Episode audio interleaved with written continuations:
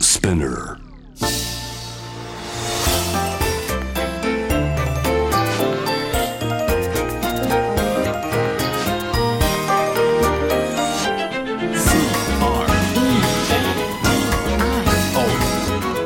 81.3 J-Wave Creadio.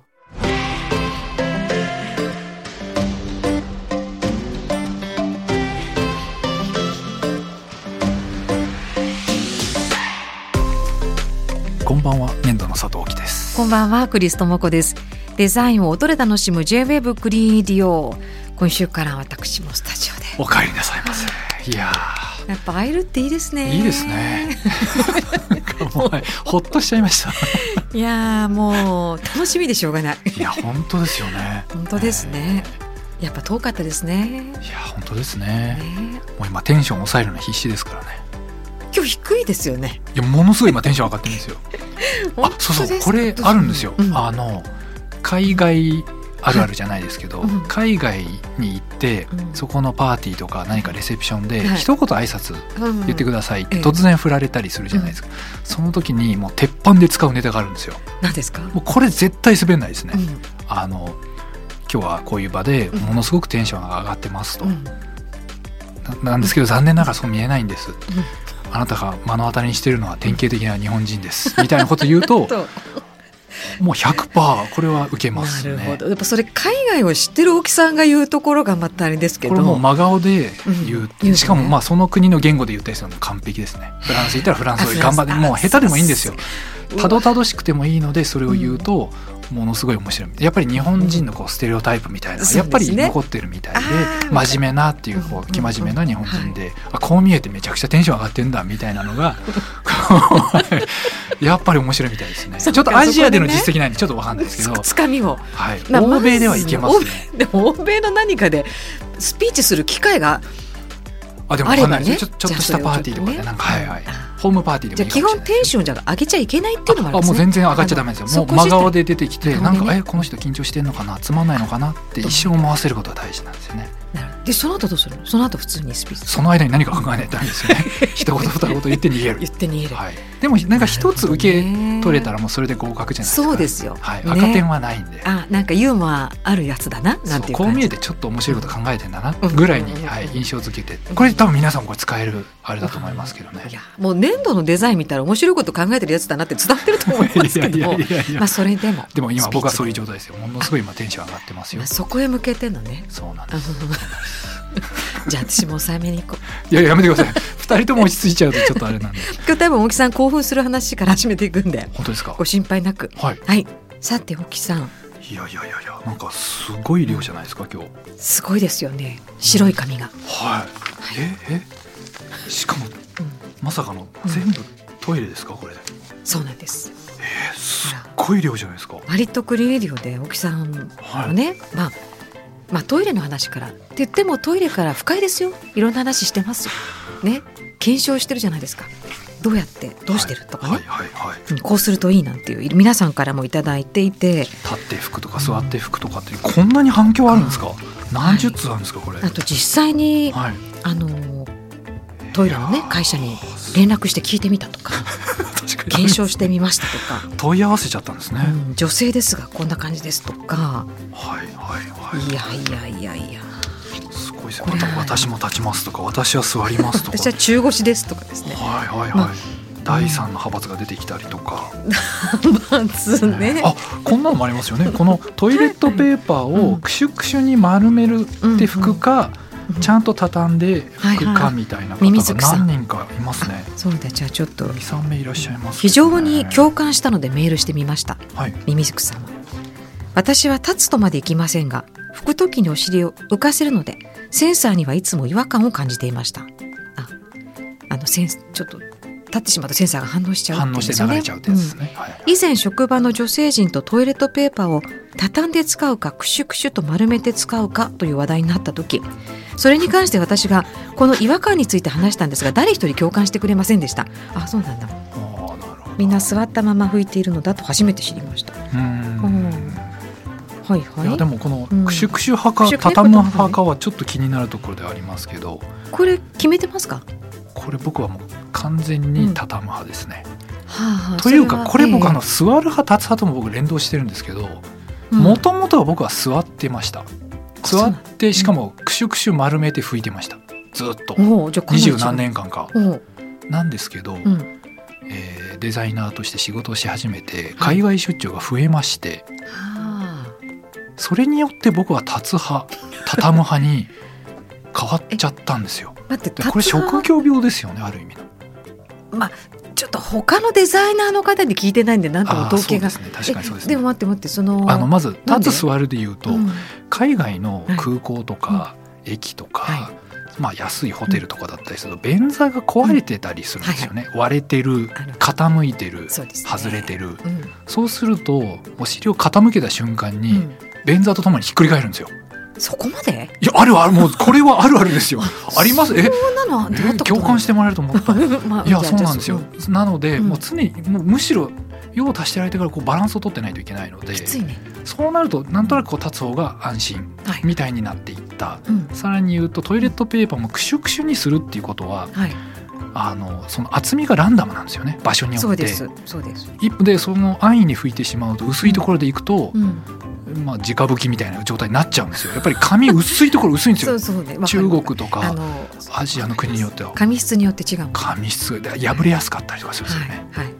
なのでこうパサパサで薄い紙だったりするともううんリスクがあまりにも大きいので、ほぼそうですよねそうなんですよだからちゃんと畳んでうん確実な厚みをこう均質な厚みをはい確保しないと、うんこれはもう危険すぎるということであ畳む派に僕は変わったんですよね。でも海外のってはい、やたらロールが大きいじゃないですかだからります薄い割にはいはい重たいじ、重バランスがもう悪くて要するにアメリカとか多くないですかおいおいで下から引っ張ろうとすると髪はどんどん切れていくっていう破れるんですよね破れ重ますすよねぎてそうなんですよねありますありますあんなちゃんと畳む回んないですよねコロコロって回んないんですよねゆ誰かに言ってください よまああれはでもアメリカのあのスケール感すごいですよねやっぱりもうぶ量ですよ質より もそれのもう量に物を言わせてる感じがあれは素敵ですよねな髪がやっぱりダブルかシングルか日本だとほらダブルとかシングル確かにどっち買ってますありよね僕ダブル派ですねあまあだですかねらリスクは常に回避したいんであ私もダブル派なんですよ。 そうするとシングルかダブルかによってそのクシュクシュそうかか巻き系かも変わらないですか。確かになんで僕も最近もうずっと国内にいるんでここ1はい年はい半、そうです一年ぐらいですかね、うんうんなのでクシュクシュ派に戻ってもいいかなぐらいの感じありますうんなるほね、どうね。んミルフィーユとシュークリームぐらいの差がありますからねそうえっとんあ間違えましたねどっちも美味しい なぐらいに思っちゃっあ そうた。うでんすすみねません。ちょっと構造としてっていうふうに思った、うんうんうんシュークリームはリスク高いなあそうか。なんだクリームはトみリ出プルますよねなんかまあこう髪ね。もう一つ。うんうん。あ、もういろいろ、まあ、例えば妻アザラシさん、多分ね、アザラシさんもくださってるかな、ご夫婦で。聞いてくださってるんだと思別う。口でメールを送っていただいてるんですか、妻はアザラシさんは、えートイレで、ん。用を足した後に立つか立たないかの話興味深く聞かせていただきました、はいはいあまりにインパクトが強すぎてカレンダーの話が耳に届か ず聞き損ねた気分ですで私と同じくクリエイティブのリスナーである妻とはい自然とトイレの話になりましただご主人の方ですねこちらなるなんと驚いたことに佐藤大木さんと同じく立って拭くとのことでした一緒に暮らして10年以上になりますが初めてした衝撃的な事実です妻曰く、えー中腰で便器に向き直して内容を確認してからと詳細な説明を付け加えてくれました新しい世界を教えてくれたクリエイディオ感謝ですいやーなんか嬉しいですね。えー大丈夫。でもそういう方他にも結構いらっしゃいましたよね。何十年もそんな話してなかったけど、まあ実は立つことを知ったとか、うんあ、実は妻まあは座ってたんだみたいなそういうはい新たな発見を。これいいんですかね私たちもまあしてますけどねうん、ですよね。どでもねあのナッシュさんはい、えー毎週楽しく聞いていますありがとうございます。しかしながらあ、はい。最近はトイレの話が多く食事中に聞くことを妻に禁じられる始末ああ、そっちですね。別にいつ聞いても良いのですがもう少しテーマのバリエーションを増やしてほしいと感じています すいません。きたきた好きなのはわかりますけど番組名が「トイレディオ」なら仕方ないで すけど。うんというねなるほど、確かに。ですねえー確かに反省しないといけませんね。はいはい。まあそんな確かに話ですね。そういった方うもんいくつかいただいてましたね、うんやっぱりね、えーこれはね、これク自リエリ覚オとしてはこれ自覚すべきところも。いや自覚は知ってるんですよこれでも僕結構我慢してる方ではあるんですけど ねなんかあそうなんだ言いたいけどこれ以上言ったらクリエリオではないなっていうふうに思ってたりはするんですけどそうそういうラインがねそれでもダメですね、ちょっあとー自粛しないと、やっぱりあの私も割と友人とか次の日の朝食とか午前中とかうにんはい、 「今聞いてるよ2回目」なんて言って連絡くれて「え今聞いてくれてんのごごめんかっこ」みたいな あの 「面白いよ」って言ってくれるけれども確かに食事中はそうですよねラジコだとそそううですです よねまあ食事につながる話ではあるんですけどねまあそうですね多いんそうですね、でもこれはちょっとどうしましょう大木さん、そうですねまあもうちょっとだけ抑え気味の方がいいんですかね控えてったもうちょっと方控えめがそうですねできながら、うんですねそうですねうんさっきじゃないけどね、はいテンション上がっててもちょっと抑えてるあえて抑え感じでてねっていうのが大事かもしれないですね。ねあるいはトイレの話からしっかりデザインの話につなぐっていう縛りを設けるかですね。なるほどねああ苦いしいなあ辛いななんかトイレの話かと思って聞いてたらあやっぱりデザインなんだなそうそうそうそうその後味の良さみたいなのは最後に何かがあれば浄化されるんじゃないか説がいい意味でねみたいないい意感味じでいい意味でねみそうたんですいなうそうですそうでんうんいけるす今ハードル上がりましたね。いやでもこうあーでもこれだけ反応が多いっていうことはうんうんちょっとこうね話す機会は確かにないよねという話題そうだなのかったのもしもあれなるいかですなね。皆さんちょっとだけこう気になってるところあるのかもしれないですよね。うんねまあうんあの程よくそうですね。私たちもはい。そしてリスナーの皆さんはもう遠慮なくそうで来すてねいただいてはいはいはい。構わないんですけどえ行きたいなと思いますね青木さんそれがーはいはい。このあのナッシュさんはいからあのそのテーマのバリエーションという中で、と下にねまた別のお話いただいているのでご紹介しますね、はいうんえーところでこの間一輪車をお父さんと見られる方が引きずって子供と歩いている光景を目にしました子育てってこういうことの積み重ねなんだと思う反面一輪車のようにある側面において扱いづらいものについて考えを巡らすことはあるでしょうかのトイレの話でなくてすみません気が向いたらお答えくださいとまでおかしいですよね。トイレの話じゃなく てすみません。おかっしいて言わせちゃうぐらい。らいなんでえーあでも、はあ一輪車が要するにそっかまあ扱いづらい、なるほど。はいはいはいはいはいはい。うんある側面において扱いづらいもの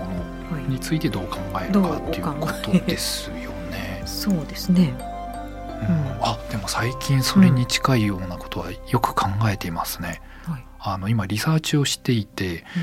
そのプロが使う道具ってすごい魅力的なんじゃないかっていううんはいリサーチを今していて。うんうんなのでお花屋さんが使うバケツって実はすごい機能性が高かったこう重ねたり、うんいろんな置き方ができたりとか、はいはいなんですかね、えー、と美容師さんが使っているシザーケースとか、うんカートとかが実はインテリアにも応用できるはい要素があるのかなとか、うんなので何か一つの側面にこう特化していった結果としてそれが広がるっていうケースがあるっていうことに気づいたと同時に、うんえーもう一つの特定の機能に特化しすぎてしまっていてそれ以外全く何の役にも立たない道具っていうのもあるなそのはいプロの道具ってその2つにこう対別うんされそうだなっていうふうに思っていうんうんなてるほど例えば以前フランスのセーブル焼きの工房に行った時も一つの器を作るために道具を5つも6つもそのために作るんですよね。でその道具で作らないとできないみたいになっていてその道具を作る人がいてそれをちゃんと保管する人がいてっていううん作品かそれ以上にその道具っていうものはいが、えー、と特定の機能を持っていて大事にされていたっていうこともあってそういう意味で言うとえっ、と何か何でしたっけ、うんさっきの話で扱いづらいものについて考えを巡らすことまあそれはもうと特別そのためだけの道具ですもんね、はいはい、だから扱いづらいっていうことは何かすごく大きな魅力を持っていることの裏返しだったりするのかなっていうふうに思ったりするのでそれを何か無理に取り除こうとするというかうん短所をなくしていこうとすると面白いものづくりはできないのかななんていうふうに思ったりはしますけど、ね、まさにそう思います本当 ですか、はい、まさにやっぱ扱いづらいものは魅力がありますよね。いやそうなん ですよプロ用の道具って素人が使うと本当に使いにくいんですよね、はい使いこなせないというか、うんどう使っていいかわからないものも多数あるんですよね。うーんうんでもそれだけに魅力があったりっていう、うんそうですよね、はいデザイナーだわ いやいやいやいやところどころ入れていこうか な年度の佐藤貴さんとクリストもここでお届けしています J-WAVE クリエイティオですはい皆さんからのメッセージ、なんかあれですねはいトイレネタの、うん あのメールがなくなった瞬間に随分なんかデスクが広々としましたねなんかそう閑散としてません か大丈夫ですか大丈夫であすそんな大こ丈とな夫いでですす、うん大丈夫ですよ えっと桜餅さんはじめましていただいてますはいはい。えーと以前、えークリスさんが私が平野レミさんがレシピを考案する際野菜のレシピは優しい気持ちになりお肉のレシピは闘争心のある気持ちが強くなるというお話をされていたように確かに食べるものによって人の気持ちや性格も変わると感じていますえクリスさん大木さんはこの食べ物に弱いという食べ物はありますか、えー出口のお話が日頃多いような ので入り口の好みのお話を聞かせていただけると幸いですあそうねトイレになってもさっき封印したばっかりですけどねー、えーちなみに私は桜の咲く頃に食べる桜餅に弱いです美味しそうはいえクリスさんどうですかあのーありますよお食べ物ですね弱いってことは好きっていうことだよね、そうですねまあ、まずまずうん街を歩いてる時ははいまあ時々ですけどカキフライがもう素通りできないんですよねほー生牡蠣は好きじゃないんですよ なるほどカキフライねフライはいけると好き大なんです好きねですねへだってもう夕飯のおかず決めてるのにえはいカキフライかってなると カキフライ買ってきちゃったなんて言ってあの他のもあるのにカキフライをどうにかサラダの中に入れようかなとまぶしていくんですねなるほどあいらないなんて言ってあとはアボカドおーこれははいもう34年前まで嫌いだったんですよはいむしろえあ何があったんですかいはいや好きじゃなくてはいはいでもある時、うんまあ、何かで食べる機会があってまあ食べようかななんつって食べたんです、はいはいそしたらあれすごく美味しいなってある時思ったらはい今1週間に4個は食べるんじゃないかな四取り四個取り戻すように、はいへあれどうしたんだろう今までどうしたんだろう ごめんねアボカド、えはといいうことではいでこの間団中からもアボカドだけのこう一冊レシピがあってはいへ今それを研究中ですえうんアボカドかあとおなる揚げねいろおいろ揚 げ揚げはい結構ありますねあとシュークリームねあ食材だけでもまあないいろいろあるねシュークリームねとか、まあ、あ揚げもたまんないですねなんか共通項ないかなと思って全然なかった共通点ないですね大木さんは何なんだ大木さんの方がだって気になるんだふ日頃割と安定した同じもので大丈夫派じゃないそばとかパニーニの話してるけどあー弱いっていうのまあ僕はあれですねあの、うんそうですね日々同じものをできるだけ食べたいっていうのが一つと、はいはいもう一つはその、そのプレート内うん器内で抑揚がないことっていうのはすごく大事ですね。それ弱いと関係なく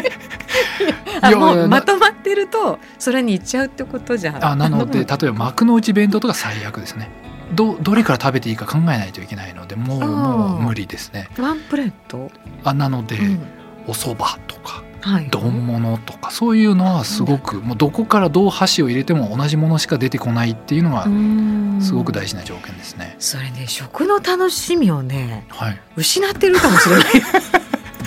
で最近も見つけたんですよ、今 そねあれに近いもので言うとええそうなんでえっ、とサラダですねサラダなんだけど、うんあのぐちゃぐちゃになってるサラダがあるじゃないですかなんか名前ありますよね、えっとすかうんなんだろうあネバネバ系のチョップドあそれチョッそれプですあチョップドサラダかチョップドサラダですねあはいはいはいはいあれはどこからどうフォークとかスプーンを入れても同じものしか出てこないので、うんこれはいいと思って かもチョップとサラダはちょっと最近はいいなっていうへえ、ではい要は抑揚がない俺に刺激をくれるなってことだよね。あの余計なこと考えたくないっていうことなんです よね難珍ししいいわ。そうですね、うへえ、んでもねカツ丼の中でこういうカツ丼がいいとかやっぱそこはないのカツ丼の中でもこのカツ丼に弱いとかはあるわけでしょそうでもないいやそれは全くないですしカツ丼ってちょっと抑揚ありますよねああな。うん。なんかこうカツとご飯をどういう順番でどういうペースで食べるか考えなくちゃいけないのでそうですね。まあそこがいい鉄火丼とか楽じゃないですかもうそのまま放り込める感じがなんかいいななるほど。できるだけ細かくなっていて、いうんそれが混ざってるっていうのが多分条件なんでしょうねそんなさ、それなんかそのお店ないよね。 それ一括りにしたお店があったらダいいんだメ。ですかねへえ。なのでん目隠ししても食べれるぐらいのものはすごく僕は好きですね、そうなの？うんだしなずーっと同じ味なので、うんさい一口目から最後の一口まで同じ味なので、うん。自分がどのぐらい今、えー、と満腹になってきてるかすごい分かりやすいんですよ。 そうなんだ。まあこう気持ちとかあの。あれもこれもっていうとこで動かないからってことですもんね。そうです基 本はもうあの燃料として入れてるってこと。いやいやちょっと美味しいなと思あ、いなそうがなんらだ。ですけど、まあ、確かにそうですね、へー給油してる感はちょっとあり ますけどそうです、ね、僕なりには楽しんでるんですけどね。へえこんな食べ物に弱い。うん、うんやっぱ大木さん。デザイナーだわ、これとこと入れていこうと思って今日。いやでもそれが他のデザイナーの方に当てはまるかそうだはねちょっと別なのでそう,、いう目でうん他のデザイナーを見ないでいただきたいですね。はあ。面白いね、でもそういう感じなんだね。うんそれはでもずっと変わってないですねここ20年ぐらいはずっとそういう基準ですね。入り口の、なんか出口の話はいっぱいあるんだけど、入り口はそんなに気にしてないんだね。出口の方がいろんなこと考えてますね確かに確かになえー、の食べるものによってほらその性格や気持ちも変わると感じていますっていうこの辺の反応は佐藤妃的にはどうなんですかあだから同じものを毎日食べてると、多分精神状態もんフラットな状態になれる、ってことですそようですね、へうんーじゃあなんか「うわふ!」みたいなこうああそういうのがなないですよねダメなんですよねそのはしゃいだりうん落ち込んだりっていうのはうんできるだけしたくないって いう、最初の爬虫冒類み頭たいでのすねスピーチにも あそうですね冒頭のスピーチなんでなるべく安定 してね。そうですねそうですへーね爬虫類なそうですね面白いわでもこういううん桜の咲く頃に食べる桜餅とかもいいんですけどね。んやっぱりねうんなるほど大木さんでもほら安定して気温はいるとはいえ、はいはいまあ、胃腸も時々キュルッときたりするああよくありますねねうんそういうとその